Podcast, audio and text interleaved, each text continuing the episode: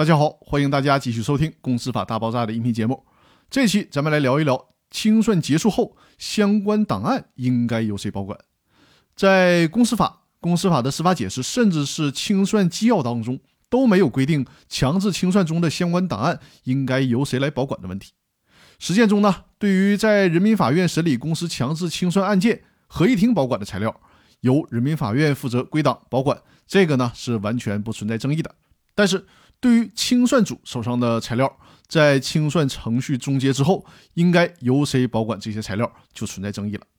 有人可能会认为，既然是清算组干的活，那么就应该由清算组保管就完了。但是，最高法院认为，这种观点在我国目前的情况下是不可行的，因为这些材料大部分都是纸质的材料，让个人去保管确实有困难，而且呢，有的公司档案材料相当多，个人保管条件也有限。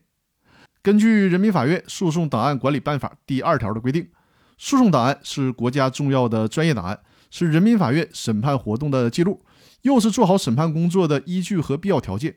诉讼档案管理工作是审判工作一个重要的组成部分。同时呢，《人民法院诉讼档案管理办法》第三条还规定，各级人民法院负责集中统一管理本院的全部档案，这里面包括了录音带、录像带、影片等相关资料，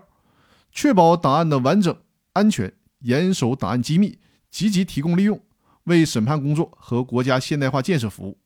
因此呢，基于以上的规定，最高法院给出的建议是，清算组手头的账簿、文件等档案也应该交由人民法院来保管。